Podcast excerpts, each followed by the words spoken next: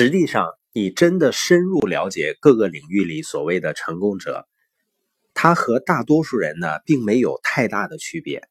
他们也有人性的一些弱点和缺点，但是呢，其中的一点把他们和绝大多数人区分开来。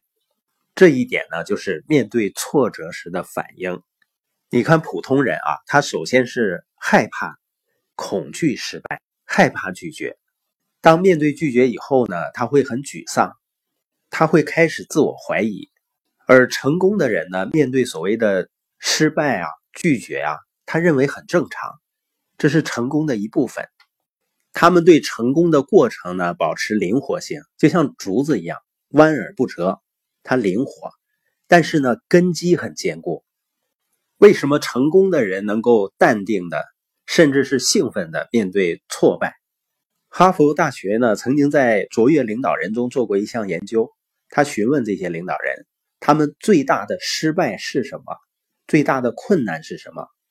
然后呢，几百位 CEO 一脸茫然说：“好像我们在这个公司里没有失败过。”调查人员就问啊：“你们一定有曾经发布的某种产品或者某个服务，它并没有成功啊？”他们说：“呃，是的。”但那不是失败啊，那些只不过是学习经验而已。我们从不失败，我们只是学习。其中呢，一些是昂贵的学习经验，有的呢是困难的学习经验和痛苦的学习经验。